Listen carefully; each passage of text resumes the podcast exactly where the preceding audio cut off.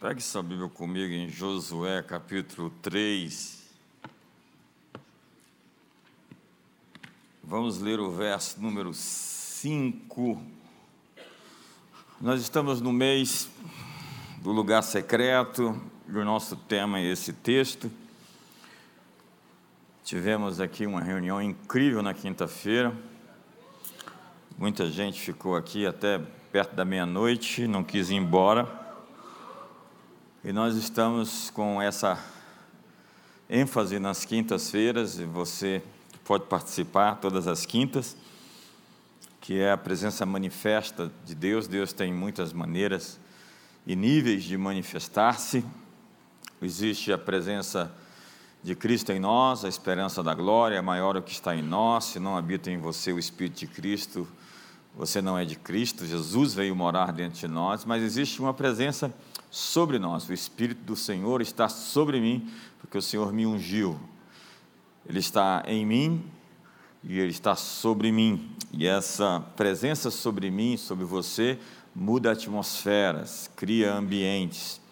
E diz a Bíblia que ele vai derramar o Espírito sobre toda a carne, e do seu interior fluirão rios de água viva. Essa unção interior vai se unir à, à unção da chuva que é derramada e vai se tornar um rio dentro de você que vai jorrar para a vida eterna. Então, quando nós estamos reunidos, diz ele, se dois ou três estiverem reunidos em meu nome, ali eu estarei. Essa presença comunitária é ainda mais disruptiva, ela é mais poderosa, porque quando nós estamos juntos, diz o Salmo 133, Quão bom e agradável é que os irmãos vivam em união, como óleo precioso que desce sobre a cabeça, sobre a orla, sobre a barba dos, do, do sacerdote, e ali ordena o Senhor a sua bênção e a vida para sempre. Existe uma bênção para quando estamos juntos, por isso, você desigrejado, ou você que só assiste pela internet, você precisa vir para cá. Ou aí na sua cidade, eu sei que alguns não estão congregando, estão na Exo Church, mas queremos rapidamente que você possa estar reunido em uma célula, em um grupo de comunhão. E quando nós estamos juntos, nós também produzimos um trono de adoração, e ele vem sobre nós governar. Quantos querem que o Senhor governe sobre nós? Essa é a instância superior, a instância final, a jurisdição mais alta. E quem tem acesso a essa sala do trono pode ter acesso ao julgamento de Deus, aos vereditos de Deus com relação a todas as suas questões e causas. Governa o Senhor, reina o Senhor, e a nossa oração é para que o seu reino venha e faça-se aqui na terra como nos céus. Meu amigo deputado Silas Câmara está aqui hoje, presidente da Frente Parlamentar Evangélica. Seja bem-vindo com a sua digníssima esposa, sua família. Alegria recebê-lo aqui conosco. Josué capítulo 3, verso 5 diz assim: Disse Josué também ao povo: Santificai-vos, pois amanhã fará o Senhor maravilhas no meio de vós. Vamos dizer esse versículo? Santificai-vos, porque. Outra vez.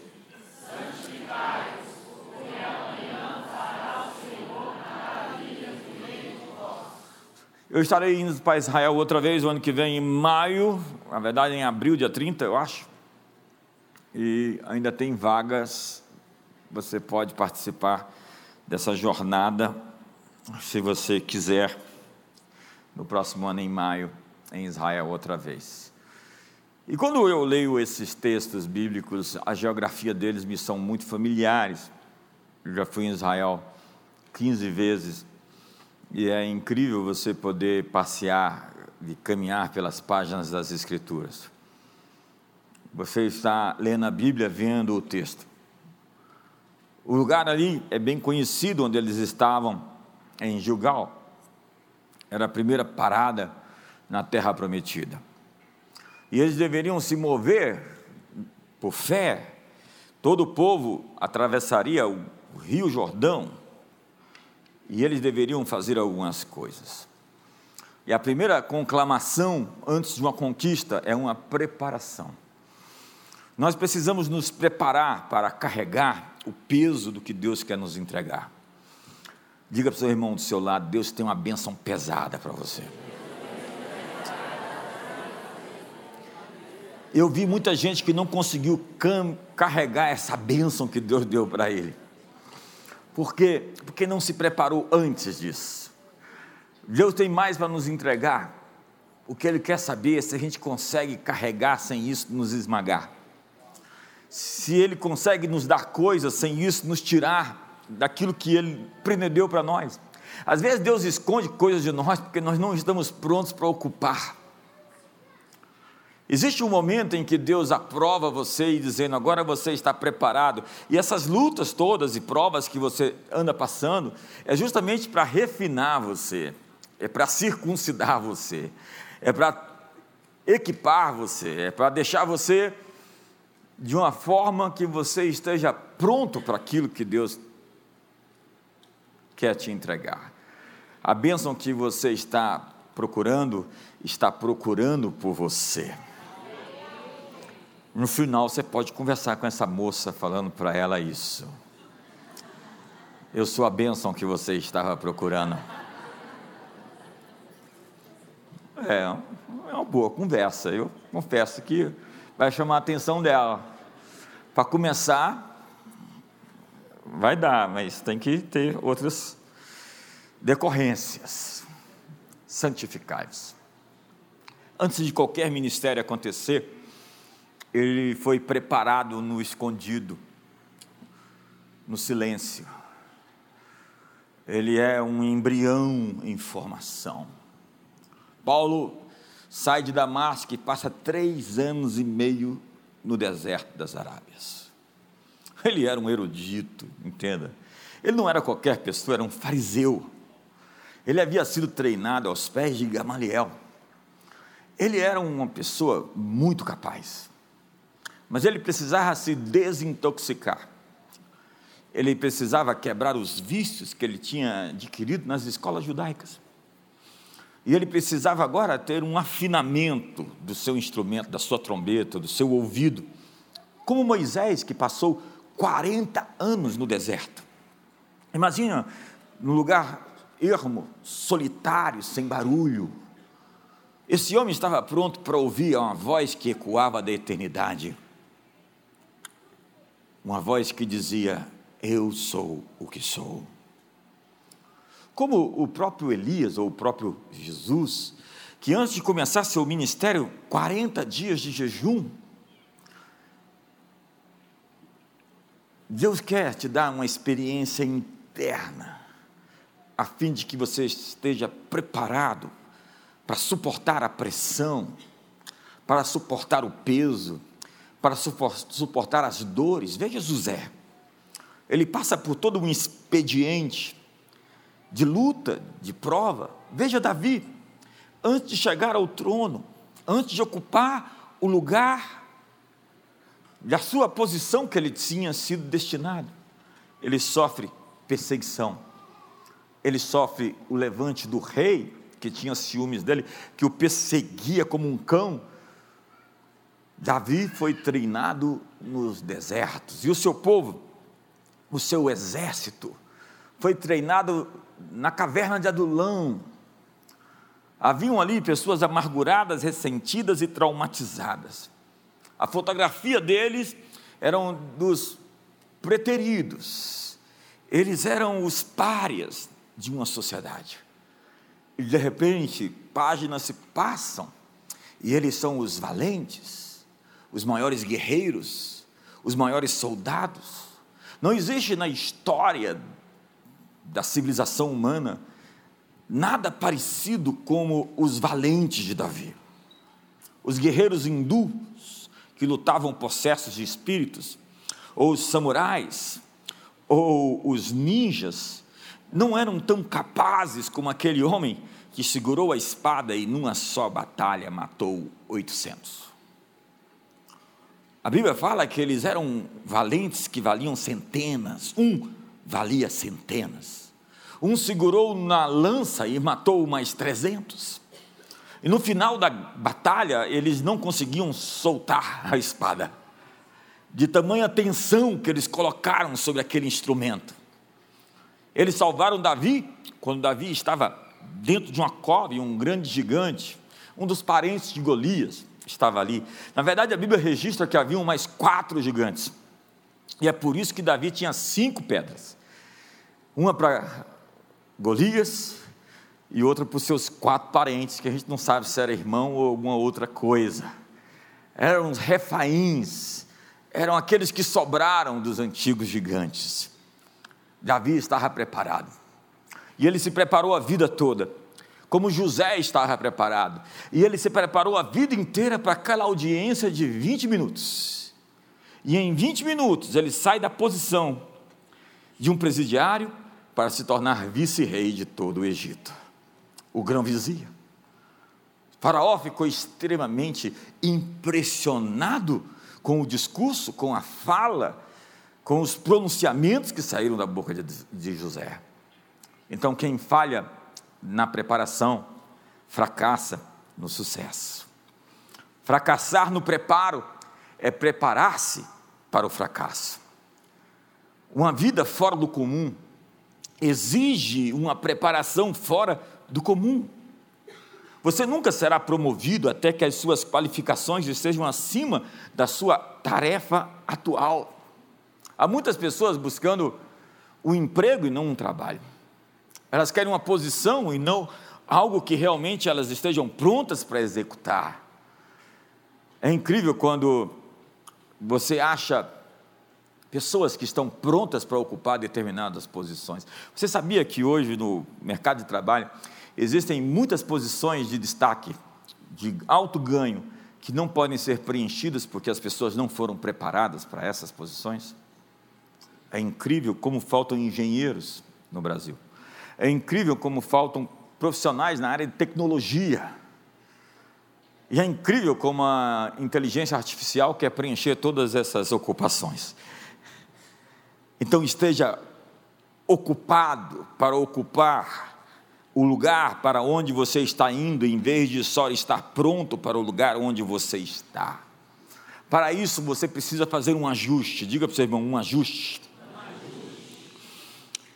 A natureza de uma águia é se preparar para qualquer conflito. Ela está de prontidão. Quando Jesus disse vigiar, ele está dizendo fique preparado fique pronto, fique acordado. Diz que toda a natureza fica temerosa diante da perspectiva de uma tempestade, exceto a águia. Desde cedo, aquele animal aprende um importante princípio. Se ela se coloca em oposição a um vento contrário em um determinado ângulo, ela será levantada para o alto então ela usa os ventos contrários para alcançar as maiores alturas. Então todo vento contrário é uma oportunidade para voar mais alto, com quanto que se esteja valendo do ângulo correto e de uma atitude certa. É um ditado rasteiro, bem repetido, mas é verdadeiro. Sua atitude define a sua altitude. E nós precisamos de verdade de realinhar as nossas posturas diante das crises que se anunciam. Nós estamos em agosto e o Brasil não acabou, ele só está começando. E eu creio que este é um momento de muita oportunidade para todos nós. Eu creio que nós temos grandes feitos para realizar como igreja e como povo, como indivíduos. E a promessa para nós, quantos querem pegar uma promessa?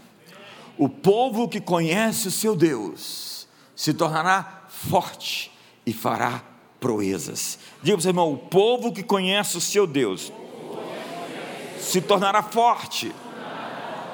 Como você vai se tornar forte? Conhecendo mais a Deus. Então, santificai-vos, porque amanhã o Senhor fará maravilhas no meio de você. Santificar-se é separar-se. Você precisa de o um seu lugar secreto pronto. Quantos já prepararam seu lugar secreto? Só essas mãos? Quantos já prepararam seu quarto de guerra? Quantos já prepararam as imagens do seu futuro, o seu, o seu o retrato do que você quer se tornar lá no futuro. A gente chama aqui de parede do futuro. Eu já fiz assim o meu desenho. Eu já estou exercitando o meu cérebro para acreditar em coisas maiores. Eu já estou pegando uma imagem assim de uma multidão num, num ginásio, porque essa é a comunidade das nações daqui a alguns anos.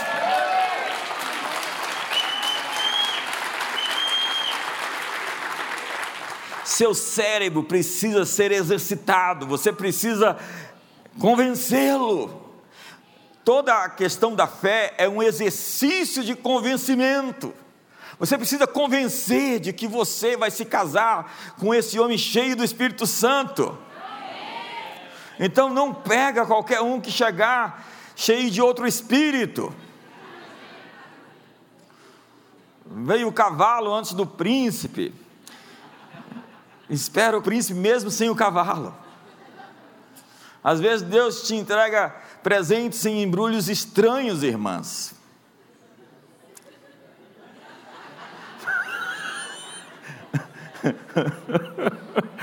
ah, ai, Jesus, muda essa parte, pula. A segunda coisa que eles têm que fazer é colocar o pé no rio. E quem coloca o pé no rio primeiro são os líderes. Eu estou orando por líderes, eu estou orando por relacionamentos, eu estou orando por pessoas. Para essa nova estação, você precisa de novos relacionamentos e de resgatar aqueles relacionamentos importantes que ficaram para trás.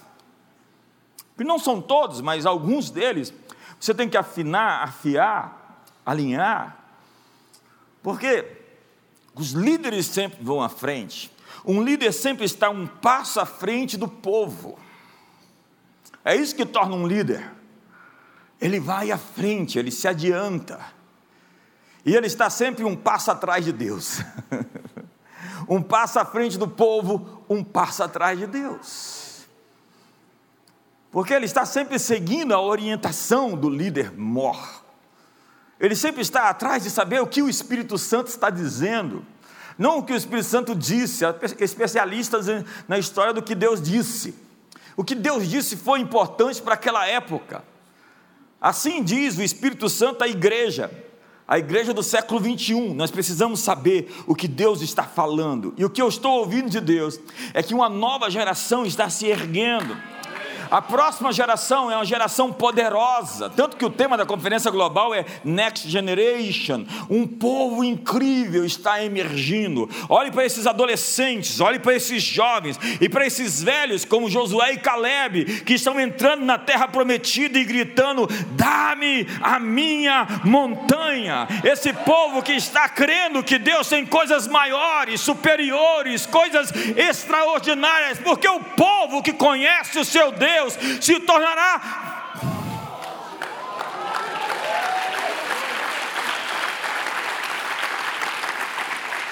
Então nós precisamos de uma atitude de fé. Qual é a atitude de fé agora? Nós chegamos até aqui em 20 anos com atitudes de fé, onde o nosso sonho não cabia dentro do nosso orçamento. E sempre nós passamos Vamos adiante responsavelmente, acreditando que para onde Deus aponta, Ele paga a conta. Porque a obra de Deus, feita à maneira de Deus, terá os recursos oriundos de Deus. E nós estamos aqui para discipular uma cidade. Não, nós estamos aqui para discipular uma nação. Não, não, nós estamos aqui para discipular as nações, porque nós somos a comunidade das nações. Então nós queremos aqui missionários, obreiros, líderes, apóstolos, profetas, pastores, evangelistas e mestres que vão incendiar o mundo com a pregação do evangelho do reino de Deus, que é fogo e vento, que vai incendiar as nações com a paixão do amor daquele que na cruz subiu aquela montanha por nós para nos dizer: agora é a hora de você subir a sua montanha. Então diga comigo: dá-me a minha montanha. Mas tem gente que já morreu, né? Morreu com 20, vai ser enterrado com 80. Tem gente acomodado, tem gente que não tem esse passo de fé. Tem gente que não tem esse turning point. Hoje é dia de colocar uma listra assim na sua frente. Eu gosto desses momentos proféticos. Uma listra assim na frente e dizer: agora eu passo. Hoje é dia de você dar aquele passo para o rio abrir. Hoje é dia de você se mover para o seu futuro. Hoje é dia de você chamar essa garota para casar com você, rapaz.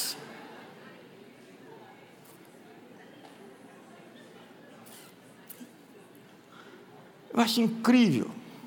Não, não vou falar.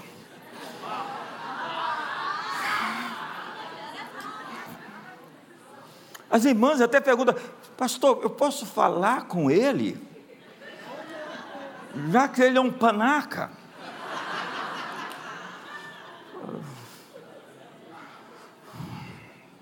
Sei não, irmã. Está tenso.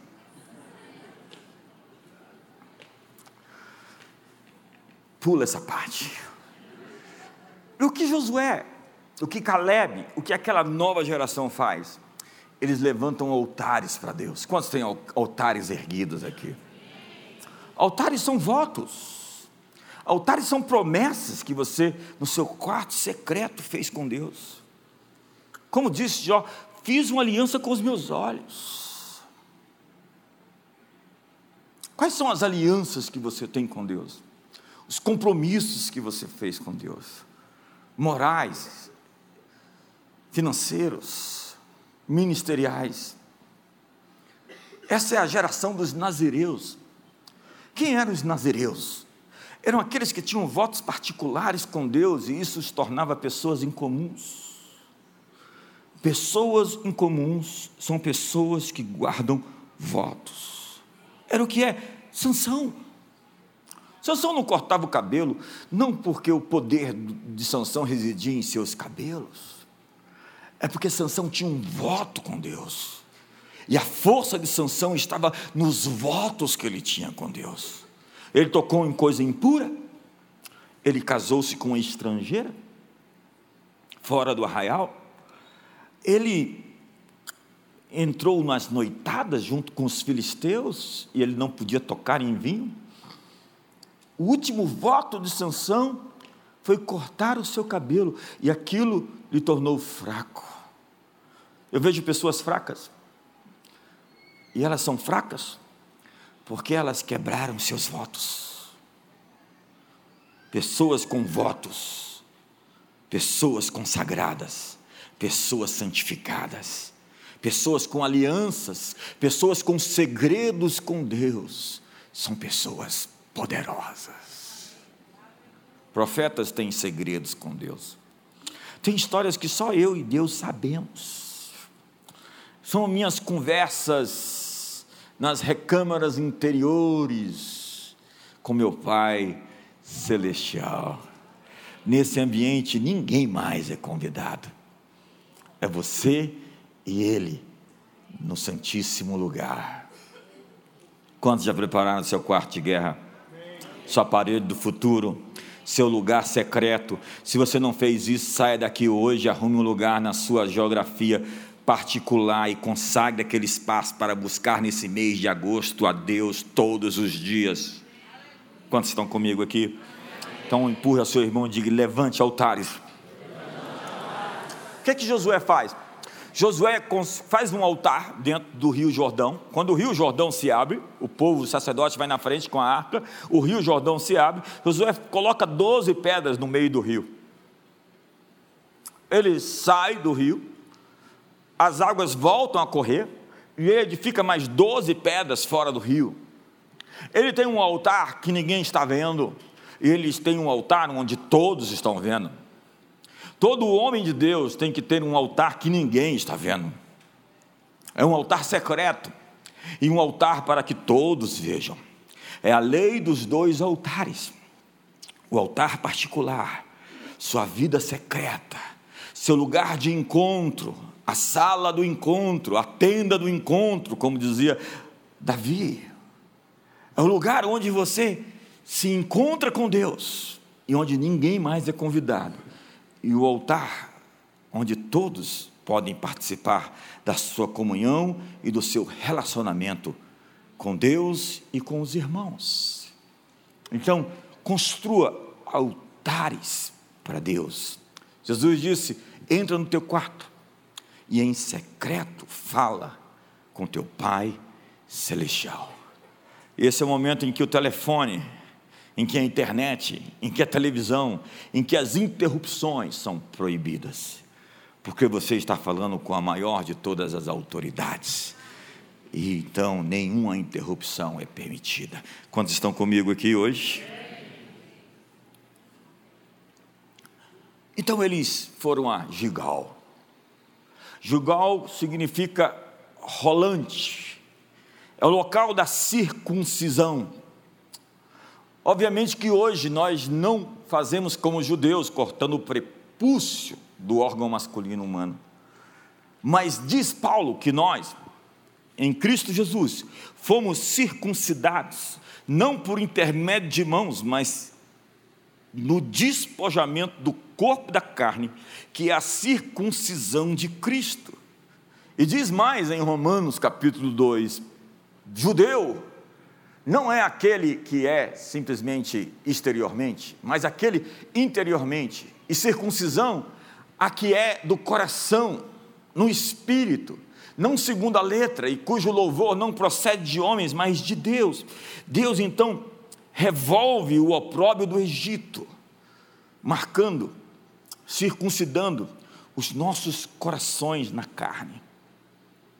Tirarei o vosso coração de pedra e vos darei um coração de carne, e nele inscreverei as minhas leis. Escondi a tua palavra dentro de mim, para não pecar contra ti. É quando a palavra de Deus reside e mora, é quando a sua aliança foi feita no coração, e quando Davi olha para Golias, ele não o temeu, pelo seguinte fato: este homem é um homem sem aliança com Deus. E se ele não tem aliança com Deus, ele está desprotegido. Quem é esse incircunciso? Davi sabia que estava do lado de Deus e Deus estava do lado dele. A equação, na equação de Davi, não podia dar outro resultado. Ele não era o underdog, o azarão. Ele era o favorito dos céus, o campeão de Deus. Ei, você não é um azarão na história da vida.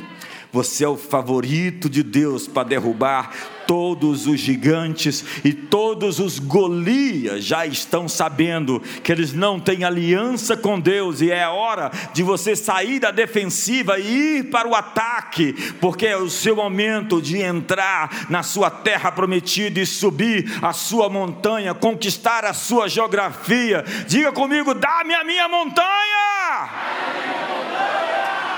Se você não fala, eu sinto que você não quer montanha nenhuma, fica sem ela dá um sorriso para o seu irmão, veja se ele está perdendo uma grande oportunidade de pronunciar a sua confiança.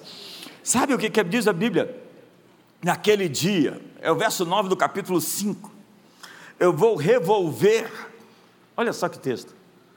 Hoje, depois da circuncisão, retirei de vós o opróbrio do Egito. Quando chegaram na igreja cheio de alguma coisa, algum trauma, alguma dor, gente quebrada, gente moída. Quem não foi partido? Quem não foi ferido? Quem passou pela estrada dessa vida e de alguma maneira não foi afetado? Mas diz a Bíblia que quando Deus ele tira o nosso coração de pedra, nos dá um coração de, de carne, Ele tira de nós o opróbrio do passado. E Ele dá um nome àquele lugar chamado Jugal, até o dia de hoje o lugar onde Ele rola de você todos os seus erros, toda a sua transgressão, toda a sua iniquidade, e Ele não se lembra mais dos seus pecados. Quem intentará acusação contra os eleitos de Deus? Se é Deus quem os justifica. Justificados pela fé, temos paz com Deus, mediante o sangue do Senhor Jesus Cristo porque ainda que os vossos pecados sejam vermelhos como a escarlata, todavia eu os tornarei mais alvos que a neve.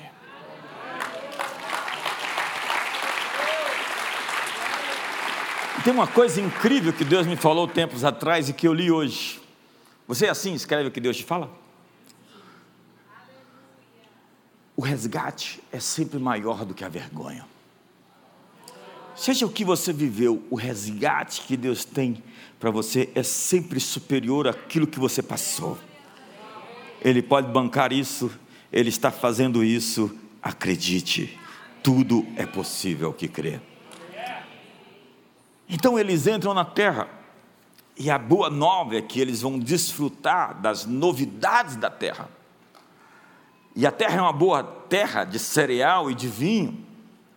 E diz Deuteronômio, porque o Senhor teu Deus te faz entrar numa boa terra, terra de ribeiros de águas, de fontes, de mananciais, que saem dos vales e das montanhas. Esse ano eu estive especificamente em Samaria.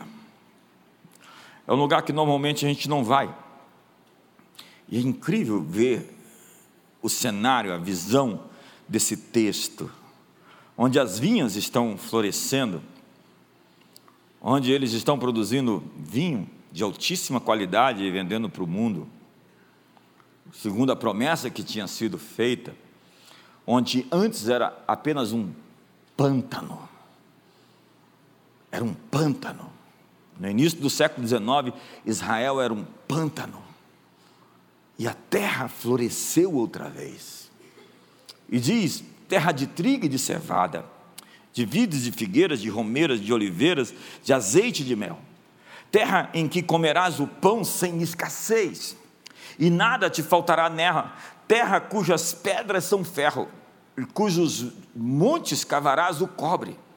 Comerás e te fartarás, e louvarás o Senhor teu Deus pela boa terra que ele te deu. Quantos acreditam que essa é uma boa palavra para você? Então nós temos aqui o que nós chamamos de as sete maravilhas da terra. Lá em Neod Kedumim, uma região próxima a Jerusalém, 30 quilômetros, você pode enxergar, pode ver todas essas plantas antigas da época bíblica ali.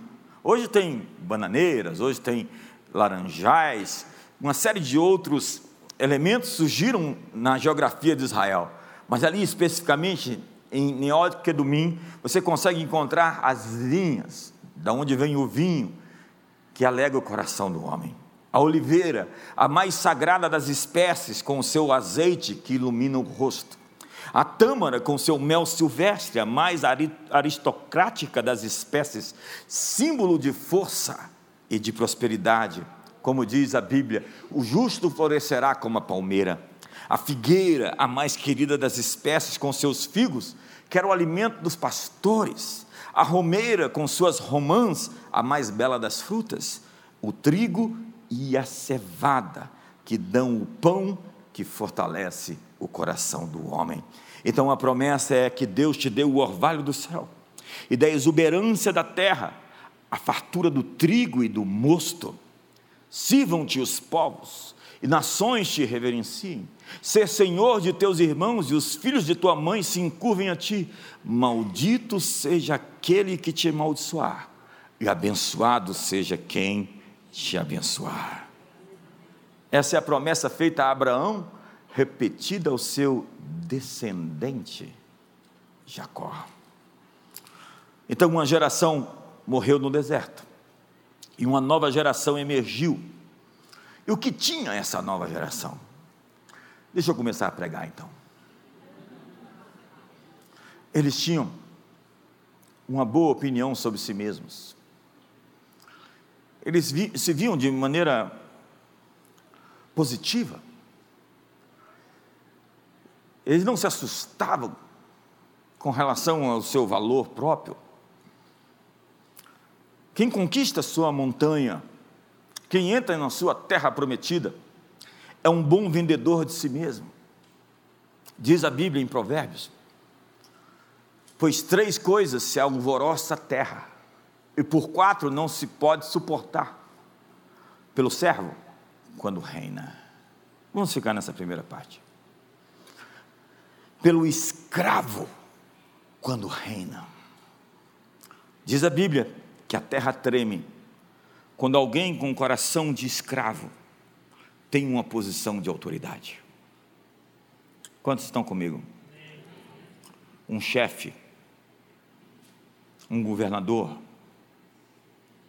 uma autoridade em qualquer posição que seja um empresário, quando esse tem uma visão limitada e restrita, pequena de si mesmo, e exerce uma posição de mando, ele esmaga as pessoas.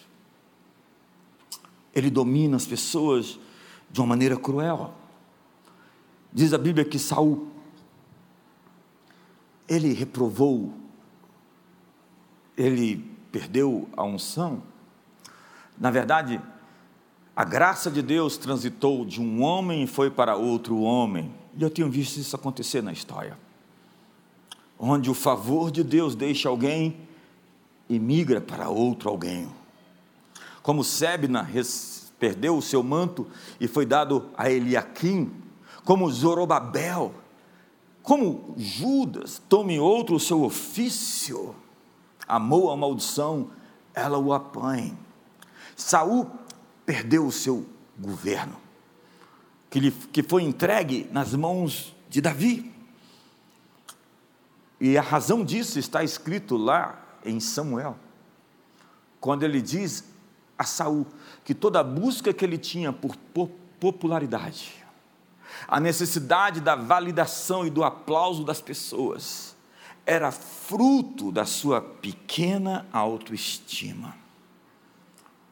Samuel diz a Saul: Tu sendo pequeno aos teus próprios olhos, Deus te fez rei. Saul se escondeu no dia em que ele foi feito rei. Ele se via, ele tinha um retrato interior danificado ele se achava o menor da casa do seu pai, e a casa do seu pai era a menor de todas as casas de Israel, da menor das tribos, das doze tribos, a tribo de Benjamim. Ele se via assim pequeno, então ele não poderia ter sucesso, e não poderia galgar grandes posições, porque ele mesmo se auto-sabotava. Há pessoas que não podem ser levantadas porque elas mesmas conspiram contra os sonhos de Deus na vida delas. Elas colocam minas, minas no seu próprio caminho, elas se implodem, elas se explodem. E um Saul, você nunca o mata. Davi não matou Saul, ainda que Eixo queria matá-lo. Você espera um pouquinho e você vai ver Saul se matar. Quantos estão comigo?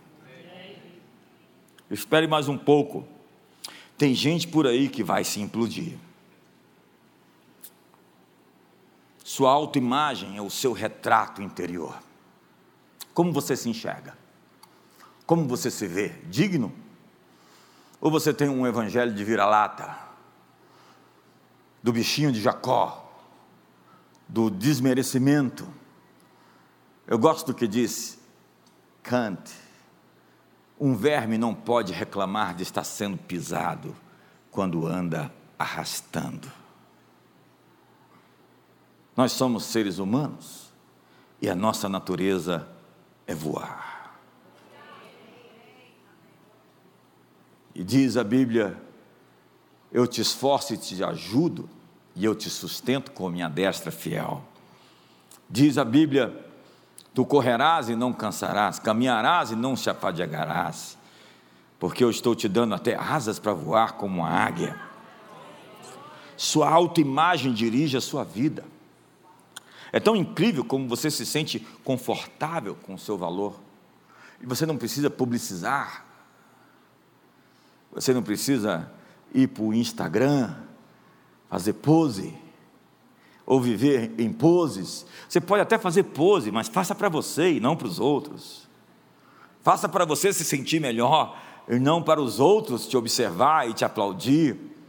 Quando Saul foi reprovado por Deus, quando Samuel disse para Saul: "Ei, Deus tirou o seu reino sobre você".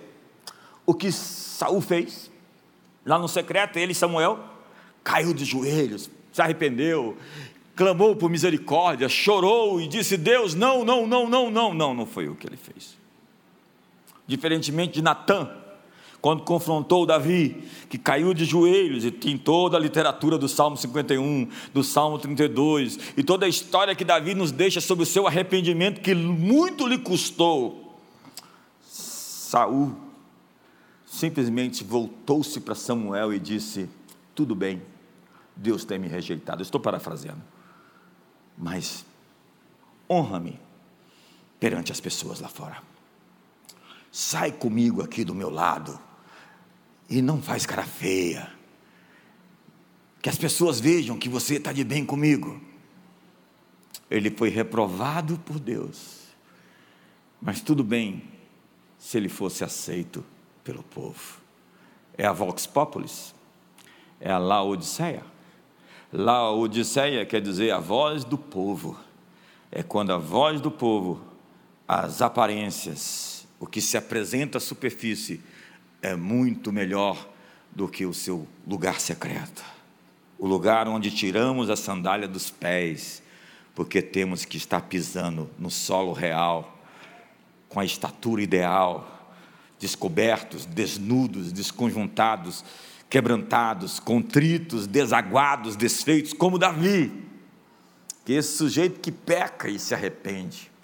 Entenda que não é nunca errar, porque Davi cometeu erros tão sérios mas foi capaz de se apresentar diante de Deus em sua face real, sem máscaras. Quando Jesus olha para os fariseus e diz: Vocês são atores, Hipócrates. E existe um capítulo inteiro lá na Bíblia de ais de serpentes, ais de sepulcros caiados, ais de vocês que fazem prosélitos correm o mundo inteiro para fazer discípulos e depois os torna duplamente filhos do inferno, mais do que vocês. Agora, se você sabe quem você é, você sabe o que fazer e sabe para onde ir. Quando eu sei quem eu sou, eu vou, obviamente, recusar os convites para papéis que não são meus e você rapidamente tem uma, uma escusa. Você diz: Não, esse script não é o meu, foi escrito outra coisa para eu viver, então essa história aí eu passo. Quando vocês estão comigo? Está silêncio aqui hoje. O que está acontecendo com vocês? Estão tão calados. Vocês queriam uma mensagem pentecostal hoje? Diga, dá-me a minha montanha. Conquiste-se. Ganhe a montanha interior. Lide com as contradições do ser. Humilhe-se perante a potente mão de Deus para que Ele te exalte em tempo oportuno. Nada disso é cabal ou fatal. Você pode fazer o caminho de volta e pode ser aceito por Deus. Você pode se arrepender e realinhar você está aqui, na verdade, para isso, para corrigir seu caminho e chegar ao seu lugar de destino. A propósito, você veio aqui hoje porque Deus te escolheu para ouvir essa mensagem e realinhar e reativar as coisas que você foi chamado para viver e para fazer. Me ajuda aí.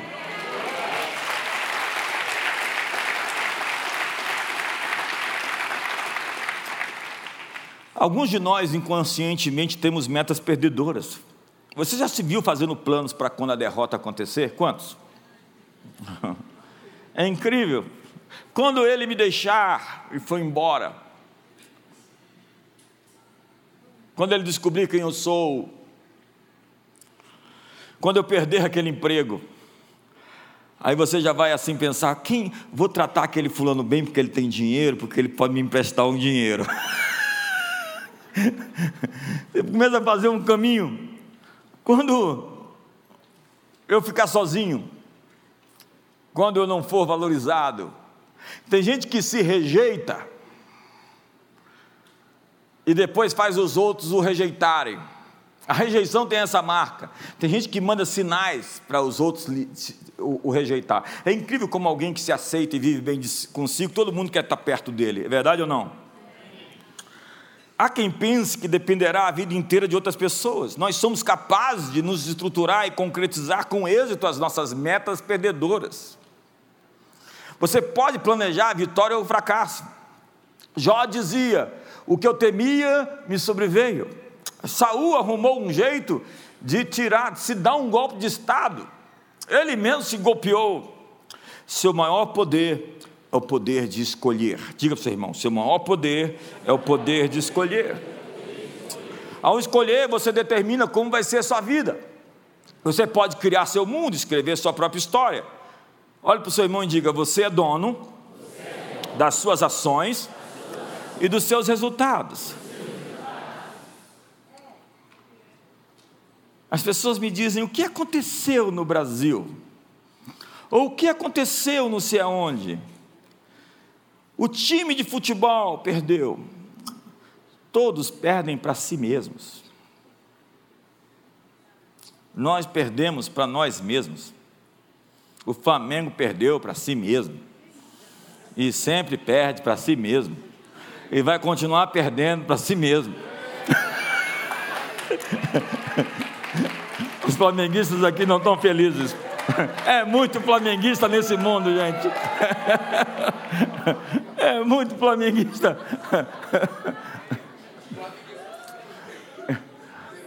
Eu fiquei provocando os flamenguistas.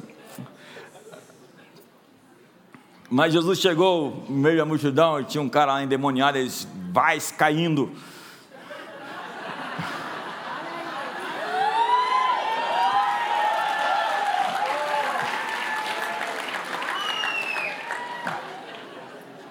Tinha os profetas de Baal, você lembra dos profetas de Baal? Bota fogo, bota fogo. e o fogo nunca caiu. A propósito, o Botafogo já está na quarta divisão ou está na terceira ainda? Primeiro lugar? Até agora. Eu não quero ser o profeta do caos aqui hoje com relação ao futebol. Mas existem coisas mais importantes do que essas coisas. Para, Vini. Para, para. Não tripudia, não humilha. Eu uma vez vi um publicitário dizer: Eu virei botafoguense porque eu queria me juntar aos oprimidos e. e... é muita humilhação hoje aqui. Mas quem tem autoestima não vem de futebol nem de carnaval. O Brasil é a terra do avivamento, é a terra do fogo, da paixão, me ajuda aí, faz alguma coisa aí, se manifesta.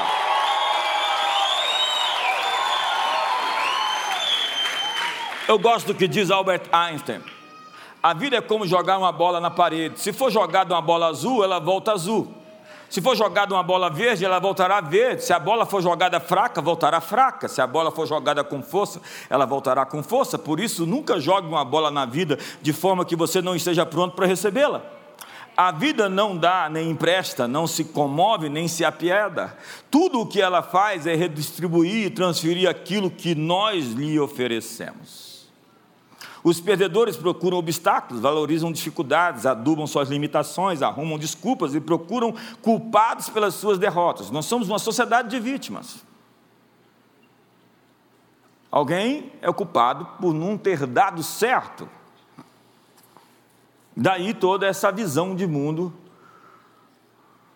Não vou falar. Vocês nem pediram, então não vou falar mesmo. Para subir a montanha, você tem que vencer sua montanha interior. É hora de assumir a responsabilidade pelos seus resultados. Nós perdemos para nós mesmos. Suas lutas são desafios ao seu crescimento. E os perdedores sempre repetem alguns comportamentos. Uma criança aprendeu que se começasse a chorar quando quisesse alguma coisa, ela ganharia. Então ela cresce e aprende que esse pequeno truque não vai dar certo, porque tem muita gente indisposta a tolerar os seus mimos. Então não adianta fazer biquinho, bater o pé e fazer piti isso não vai funcionar. A maioria de nós anda com freio de mão puxado. Você já dirigiu com freio de mão puxado? Senhorita. Isso é. Muito horrível. Por que, que o seguro de carro é mais barato para mulher do que para homem? Por quê? Por quê?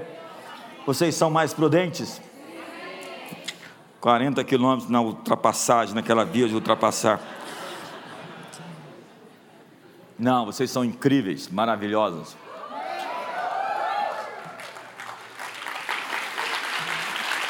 Depois me arruma um segurança para eu sair daqui. Eu ia falar umas coisas, mas não posso. É o tempo das mulheres. Eu, eu, eu já desisti de brigar. Eu já me rendi. Não tem mais. As mulheres vão dominar o mundo. Elas estão na frente estão avante, estão acelerando. E o mundo é um mundo melhor quando as mulheres estão à frente. Acredite. Lá em casa eu tenho três mulheres, então eu sou defensor delas. Aquela nova geração, Josué e Caleb, nos ensina a olhar para cima, para os lugares altos. Haviam guerreiros, haviam gigantes e cidades fortificadas em cima da montanha. E mesmo assim, eles estavam dizendo: Nós queremos a nossa montanha. Os inimigos são fortes e poderosos, mas eles são o nosso pão. Há inimigos poderosos à sua frente, contudo, suba a sua montanha. Ei, não fique desmaiado. Quando você vê dificuldade, há sempre depois da dificuldade uma grande oportunidade. Seus tesouros não se escondem em caixas de papelão. Ninguém coloca riquezas dentro de um saco de plástico. Ficam em cofres, bem guardados. Colocam segurança armada em carros blindados. A resistência ao seu chamado mostra que você está pronto para ocupar um espaço precioso. Você sabe por quê? Quando um pássaro passa, e vê um espantalho no meio do milharal, ele se assombra com o espantalho e ele vai para outro lugar. Se ele é um pássaro esperto, ele sabe que onde tem um espantalho querendo assombrar, tem milho para receber. Seus maiores tesouros estão onde habitam seus maiores medos. O lugar que você teme ocupar é o lugar onde estão os tesouros que Deus guardou para você. Portanto, vá para cima e diga: fora espantalho, o tesouro é meu e eu vou me encher de milho hoje que Deus tem para mim. Então, olhe para cima, aceite o caminho mais difícil, o impossível que custa, que demanda sacrifício, esforço, trabalho vá à luta e suba o seu monte. Deus não nos chamou para estarmos seguros. Deus nos chamou para fazermos coisas maiores do que nós mesmos. Se você se manter na margem da sua segurança, tudo o que você vai ter é o médio, o medíocre, o trivial. Servir a Deus significa entrar em uma área de risco que você não estará mais seguro, onde suas forças não serão suficientes, onde simplesmente você não vai sobreviver se Ele não intervir. Você já esteve nesse lugar? Deus, eu estou nas tuas mãos. Se o Senhor não fizer algo, eu estou morto. Pois esse é o lugar mais seguro do planeta. Eu gosto do que diz o presidente da Motorola, que levou a, a se tornar uma grande corporação no mundo. Ele tinha um axioma: crie movimento para ter movimento. Ou seja, mexa-se, faça os outros se mexer santificai-vos, porque amanhã o Senhor fará maravilha no meio de vocês. Hoje é dia de criar ação, hoje é dia de colocar o seu pé no rio. O que, que você precisa fazer? O que, que você precisa ativar? Deus está dizendo: siga-me para além de onde você pode controlar para além das suas forças e habilidades, para além de seus confortos e comodidades. Só assim você conhecerá o meu poder, a minha sabedoria, a minha alegria, o meu amor. Nosso desespero surge quando nós focamos naquilo que os nossos olhos são incapazes de fazer, o que nós somos incapazes de realizar. A esperança nasce quando focamos nossos olhos em quem Deus é e no que Deus pode fazer. A equação da vida não é eu, meus gigantes e a terra prometida. A equação da vida é Deus, meus gigantes e a terra prometida. Diga Deus, Deus meus gigantes Deus, e a terra prometida. Empurra sua irmã e fala: Dá-me a minha montanha. Diga para ele: Suba a sua montanha. Eu acho que está bom por hoje. Eu tenho um esboço. Quantos querem ficar comigo até meia-noite aqui? Você é novo aqui, né?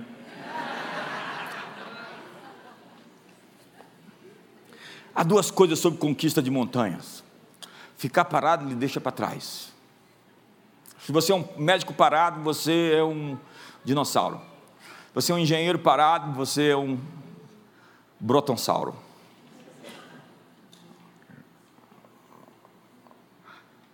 A inércia leva você para baixo. A lei da gravidade o leva para o fundo. O tempo não lhe espera. Se você tem uma ideia hoje e você não a pratica, em seis meses você vai falar: alguém copiou minha ideia. É incrível, né?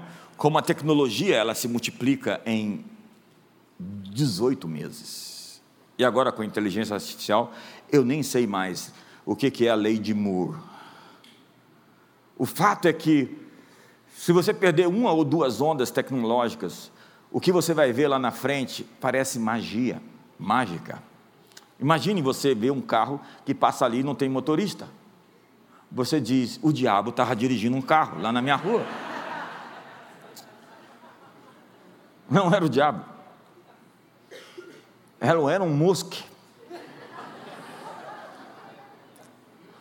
É incrível que o mundo está se tornando. E às vezes você olha para a vida e vê o que ficou para trás. E eu espero que não seja você quem ficou para trás. Olhe para mim. Se você acha que ficou para trás, Deus está lhe dizendo: corra, corra. Eu lhe dei pernas rápidas para andar nas maiores alturas e alcançar o que é seu corra, porque você vai passar, ultrapassar, vai chegar, vai alcançar. Eu lhe dei os pés das costas, eu lhe fiz andar nas maiores alturas, eu lhe dei as asas para voar. É hora de você correr. Empurra seu irmão e fala para ele: é hora de você correr. Eu vou escrever dez livros em cinco anos.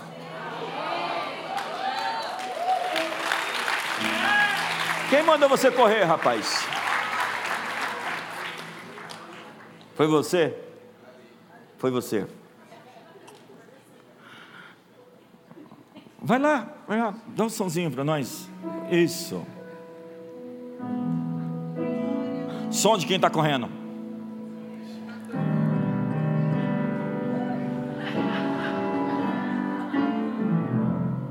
Ó. Oh. Tomar a sua montanha significa ou exige livrar-se da carga extra. Olha para a pessoa do seu lado e diga: leve somente o suficiente. Um pequeno peso a mais aumentará o gasto de energia necessária para realizar a sua meta. Dúvidas e medos pesam. Pecados ocultos é um estrago. Quem encobre as suas transgressões jamais prosperará. Você precisa de um amigo para falar a verdade. Vai dizer, confesse uma tentação antes que se torne um pecado. E é tão poderoso quando você fala aquilo que te aflige, porque você domina aquilo que você consegue verbalizar, é cartástico. A cura vem do falar. Você tem poder para dominar quando você confessa. Mas não confessa para qualquer pessoa, não, por favor.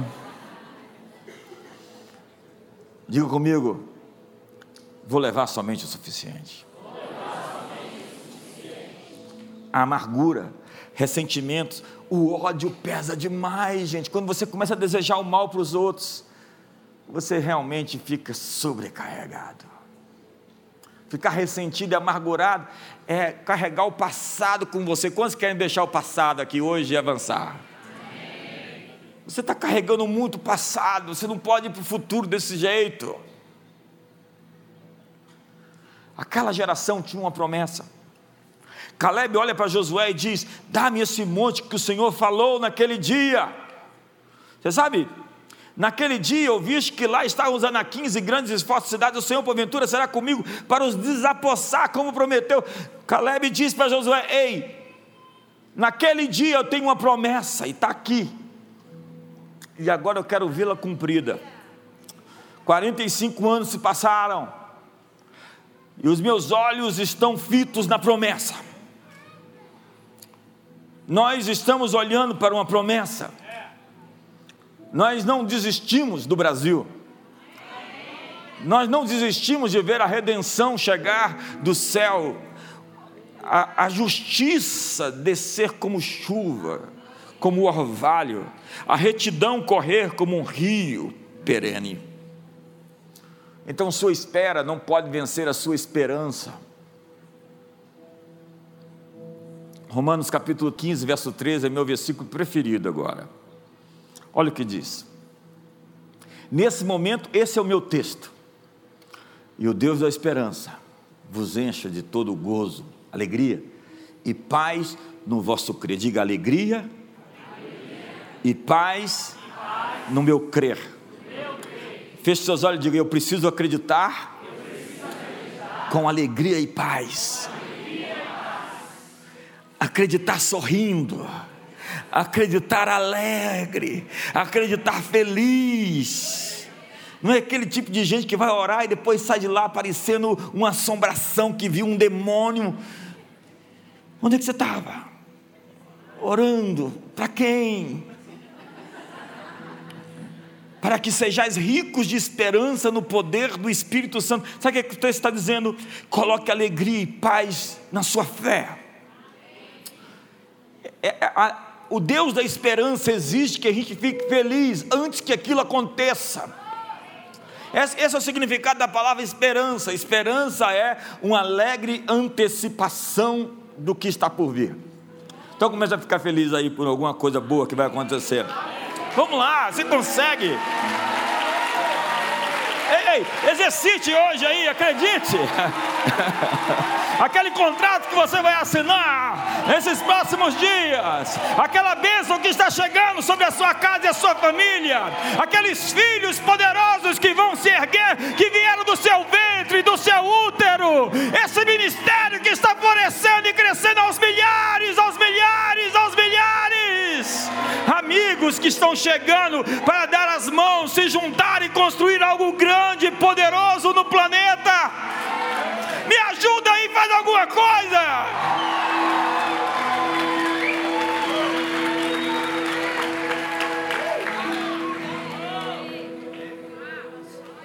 Sabe quando suas esperanças não foram cumpridas, é porque Deus ainda não terminou. Quando você se vê perdido, sem dinheiro, doente, parece fracassado, ei, Deus ainda não acabou. O povo estava no cativeiro preso, clamaram a Deus, as coisas pioraram. Deus enviou esse Moisés e a coisa piorou. Mais trabalho, mais opressão, mais dificuldade, mas Deus ainda não havia terminado. Era uma sexta-feira em Jerusalém, todos estavam desalentados, desconsolados e sem esperança. Ele tinha morrido na cruz, mas Deus ainda não tinha terminado. O domingo está chegando, tem uma boa notícia, são boas novas para você. Deus ainda não acabou. O seu marido está bêbado, o seu filho está drogado, o casamento está em frangalhos, vida em pedaços. Deus não terminou. Ora, aquele que começou a boa obra é fiel para terminá-la, porque Ele é o autor e consumador, o causador, o terminador. Ele começou e vai acabar. Tem uma página em branco para ser escrita. Um presente que deseja ser seu futuro na vida. Se você ainda não venceu, é porque ainda não terminou.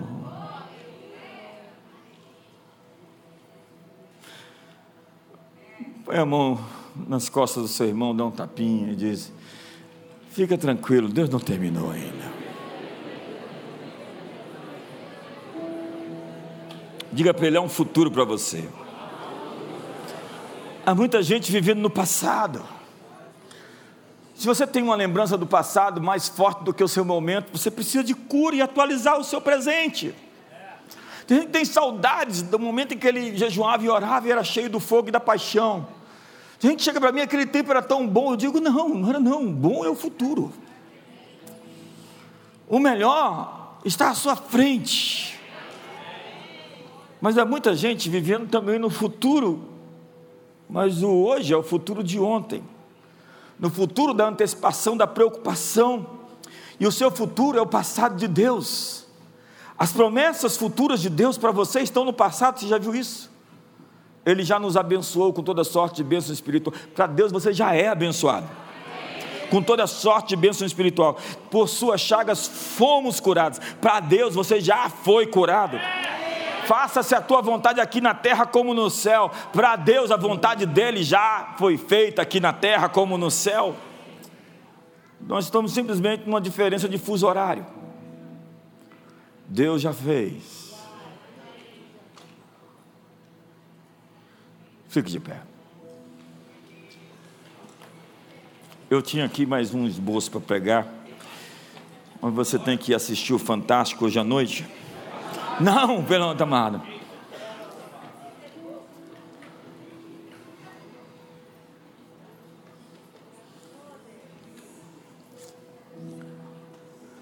Sabe aquela geração, a nova geração, a próxima geração tem uma linguagem de fé. Porém, o meu servo Caleb, diz a Bíblia, porquanto nele houve o Espírito, o Espírito perseverou em seguir-me, eu o levarei à terra que entrou, e a sua semente possuirá em herança. E diz que Josué e Caleb disseram: Se o Senhor se agradar de nós, nós comeremos eles como se come o pão. Foi-se deles o seu amparo, foi-se deles a sua segurança. Se o Senhor se agradar de nós, se o Senhor se agradar de nós, os gigantes vão virar o nosso almoço.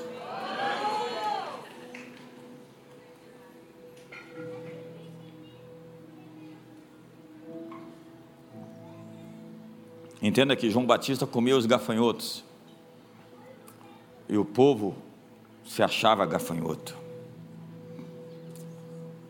Ali no meio do povo tinha uma súcia. Quando você estuda mais profundamente o texto, quando o povo sai do Egito, junto com o povo, os hebreus, havia uma súcia, uma turba. A Bíblia é clara a dizer que, que existia um pessoal ali que vivia reclamando. Eles eram dramáticos. E por dramáticos, entenda os que transformam os problemas em alguma coisa maior. A covardia nos leva muitas vezes a inventarmos até coisas que não existem. Haviam ali os desanimados. Desânimo é desânima. Ânima é alma. É sem alma. Então, escolha cuidadosamente as pessoas que estarão próximas de você. No meio do povo que saiu do Egito, tinha uma corja que vivia murmurando. E eles puxavam couro, inflamavam os outros e definiam os ânimos das pessoas. Alguém podia dizer a Moisés: Moisés, da próxima vez que você for libertar o povo, diga a Faraó para não deixar todo mundo ir. Essa é uma piada. Deixa alguns lá no Egito, por favor. Tem gente que vai entender a piada quando chegar em casa, né? Acontece aqui. Lá no Amazonas tem esse negócio também. O pessoal entende a piada quando chega. Lá no Acre, aqui em Brasília acontece sempre. Tem gente querendo entender de novo aqui. Quer que eu repito? Não. Amigos, deteste a rivalidade. Deteste ciúmes e conflitos. Maledicência e fofoca. Fique longe dessa gente. Gere a sua atmosfera social Pessoas erradas criam uma atmosfera ruim ao seu redor, porque elas são focadas em problemas em vez de soluções. São pessoas que enxergam dificuldades ao invés das possibilidades.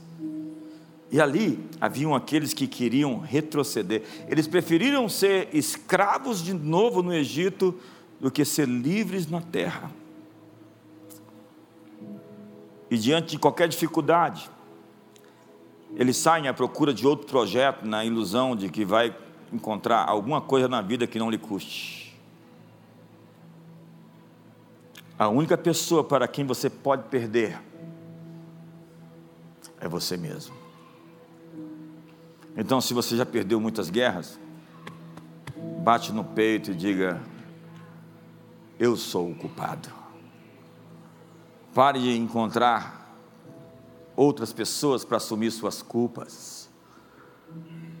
Você pagou para ver e perdeu.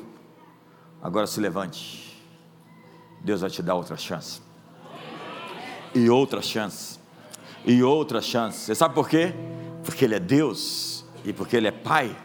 E porque Ele te ama. Ele vai te dar as oportunidades ímpares. Feche seus olhos hoje.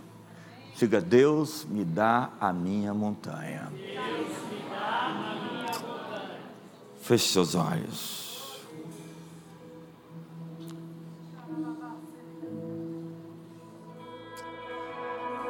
A última coisa que aquele povo, aquela nova geração tinha, é que eles eram uma equipe, eles eram um time. Eu estou atrás da minha turma e você? Eu estou atrás do meu time, daqueles que vão jogar o jogo da vida comigo, não por alguns anos, mas a vida inteira. Por isso é importante que você não perca tempo, que você trabalhe de maneira intencional. Com o Caleb, Caleb soube ser o segundo. Quando hoje muito desse universo coach hoje diz que todo mundo tem que ser o primeiro.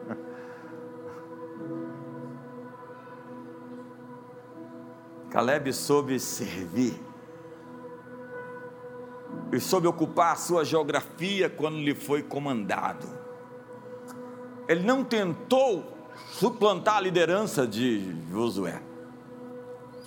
Sim, ele soube servir ao time.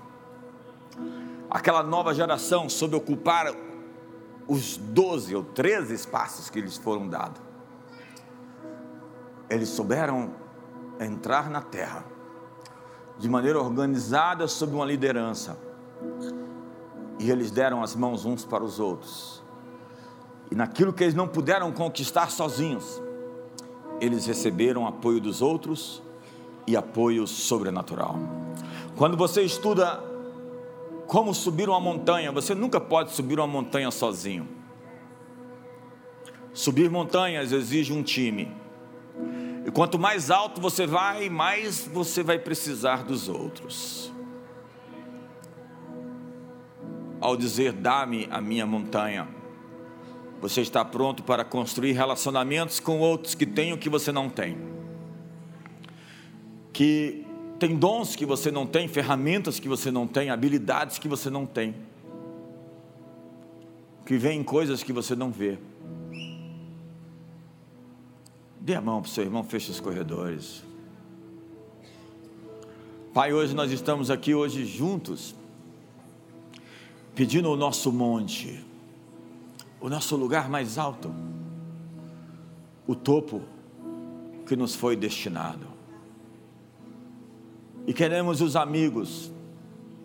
Eu tenho orado por uma nova leva de líderes nesse ministério, porque a seara é grande e os trabalhadores são poucos.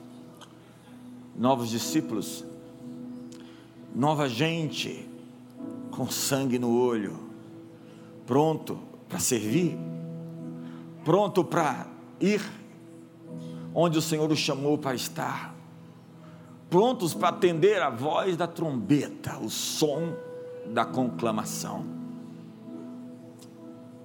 Nos dá pastores novos, nos dá profetas, evangelistas, as pessoas mais estranhas que estão lá fora, e as mais quadradinhas, Senhor, e também cheias de muitas limitações cartesianas. Queremos ser essa casa que treina e equipa pessoas. que não joga fora aqueles que o Senhor nos mandou.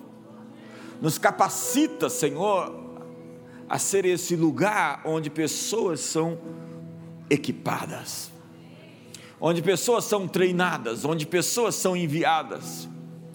E nos dá, Senhor, novos líderes, nos dá novos amigos nessa cidade, amigos nesse país. Senhor, novos casamentos aqui na comunidade. Que tenhamos toda semana alguns casamentos. Que tenhamos novos filhos nascendo, novos bebês, Senhor, vindo, novos convertidos, Senhor, sendo salvos, milhares de pessoas sendo batizadas. Queremos, Senhor, dizer hoje em Teu nome, ao norte, que o norte entregue. Dizemos ao norte: entrega, e ao sul: não retenhas. Venha do Oriente, do Ocidente, das extremidades da terra, os filhos de Deus para adorar na comunidade das nações. E liberamos hoje, Senhor, a promessa de estender o todo da morada, de firmar bem as nossas estacas, de transbordar para a direita e para a esquerda. Liberamos hoje essa nova geografia para nos reunirmos aos milhares, juntos em comunhão, onde ali o teu trono se estabelece e o Senhor ordena a sua bênção. Então abraça a pessoa do seu lado hoje, de dois em dois, e ministre sobre ele hoje uma palavra profética, uma palavra de destino, uma palavra de conquista, uma palavra de ocupação uma palavra de prevalência, uma palavra de libertação. Os demônios estão sendo resistidos hoje, e o jugo está sendo despedaçado, as forças do mal estão batendo em retirada. Nós liberamos hoje a palavra de favor, a palavra de benefício, a palavra de ocupação, a palavra de vitória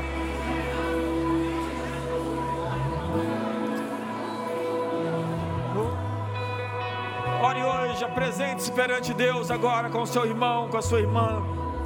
Deixe que essa atmosfera cresça, que esse ambiente floresça, que o fruto de uma bênção seja dado de maneira incrivelmente poderosa, poderosa, poderosa, poderosa, poderosa, poderosa. Oh, Canta raraba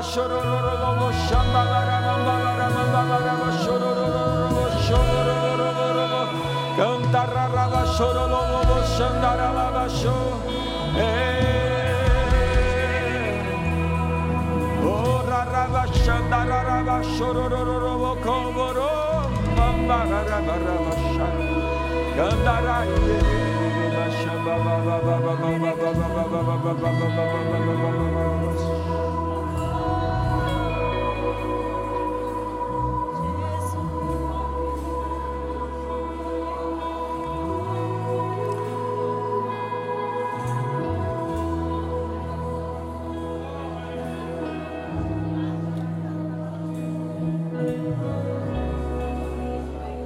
Esta é a hora de nós avançarmos.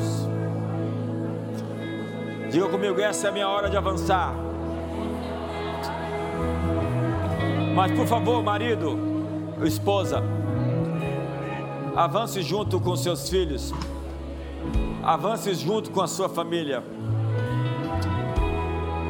Quando Jacó foi abordado pelo seu irmão, que queria que ele andasse rápido, ele disse: Meu senhor, Permita-me andar no pasto do gado, para que as mulheres e as crianças não fiquem cansadas, não se estressem. Me permita acompanhar a família no mesmo passo. Hoje é um grande escândalo na, em Hollywood, e eu termino falando isso, porque uma atriz dessas famosas resolveu cuidar do seu bebê ao invés de atuar, se dedicou à maternidade integral e enlouqueceu os diretores e todos os inteligentinhos de Hollywood. Muitos vão optar hoje por um programa celestial. E muitos desses altares demoníacos vão cair nas próximas semanas e meses. Você está prestes a ver esse sistema ser abalado e destruído. Você está prestes a ver as pragas e os julgamentos de Deus contra os sistemas e os altares ímpios, contra os tronos da iniquidade. Como Deus feriu Faraó e a sua casa. Como em Apocalipse promete sete taças da ira, sete trombetas, sete selos. Deus está trazendo as coisas em perspectiva. Se não vencemos, é porque não chegou no fim. Eu abençoo você e sua casa para uma transição de conquista de uma montanha, de um espaço geográfico. Eu abençoo a sua empresa com uma cifra ainda não conquistada, com um valor ainda não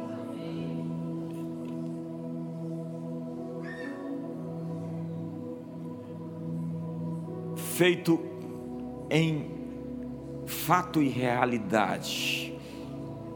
Eu libero o seu destino econômico essa noite. O destino dos seus negócios econômicos. Eu libero a posição estratégica, a ocupação política, a ocupação financeira, a ocupação familiar, a ocupação ministerial. Seja um guardador do portão seja um porteiro, um atalaia, seja posto num lugar de convergência, de maiores resultados. Que o anel de Sebna, que a capa do infiel, seja dado àqueles que buscam a Deus em fidelidade essa noite.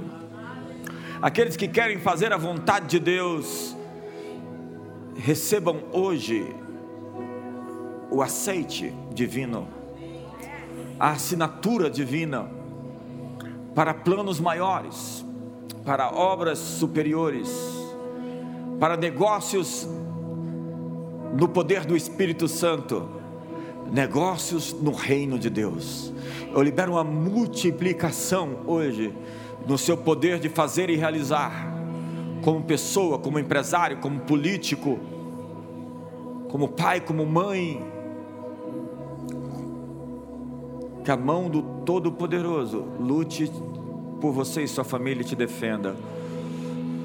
E que o amor de Deus, a graça de Jesus e a comunhão do Espírito Santo seja sobre a sua vida. Diga comigo: dá-me a minha montanha.